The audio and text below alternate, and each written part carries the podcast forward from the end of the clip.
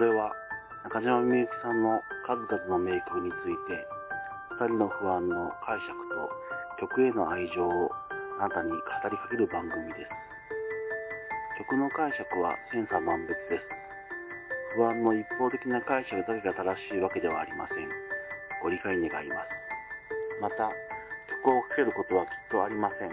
取り上げる曲についての情報はできる限りお伝えいたします。ご興味があれば歌詞を調べ曲を聴いてください。そしてようこそみゆきさんの世界へ。WithK こんばんは。二人の不安です。この世に不安だけ WithK 今回もよろしくお願いいたします。今回取り上げる曲はですね2011年発売の42枚目のシングルであり、同年発売のアルバム、荒野よりにもありました、荒野よりを取り上げます。これはですね、2011年の放送のドラマ、南極大陸のエンディングソングとなっております。よろしくお願いいたします。この曲ですね、荒野よりは、今まで私が取り上げた曲の中で、一番メジャーな曲でありまして、皆さんもタイトルとかですね、曲を聴いたことがきっとあるかと思いますので、今回はですね、ちょっと解釈するというよりはですね、皆様のですね、考えをちょっと壊していきたいなと思って収録しております。この曲ですね、先ほども言いましたように、南極大陸ですね、のドラマのエンディングソングとなっております。そのためですね、この歌詞がですね、聞いているとですね、犬と隊員のですね、ことだと、まあ思うのですが、南極と日本、遠く距離を離れていても、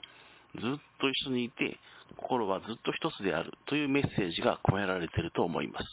ただですね、そのイメージだけにとらわれるとですね、非常にもったいない曲じゃないかなと私は常々思っております。そこでですね、今回その YouTube ですね、に中島みゆき公式チャンネルというものがございます。で、その子にですね、数としてはそこまで多くはないのですが、今までに公開したですね、曲の紹介やミュージックビデオですね、が見られます。ぜひともですね、この公式チャンネルにて、荒野よりを検索して、ぜひともミュージックビデオを見ていただきたいと思います。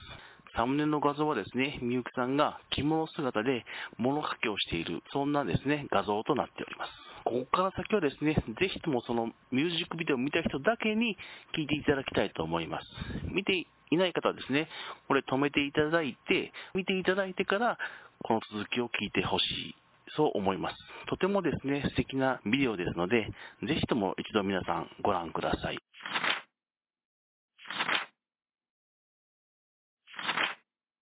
それではここからはですね、荒野よりのミュージックビデオをですね、見た方にのみですね、話したいと思います。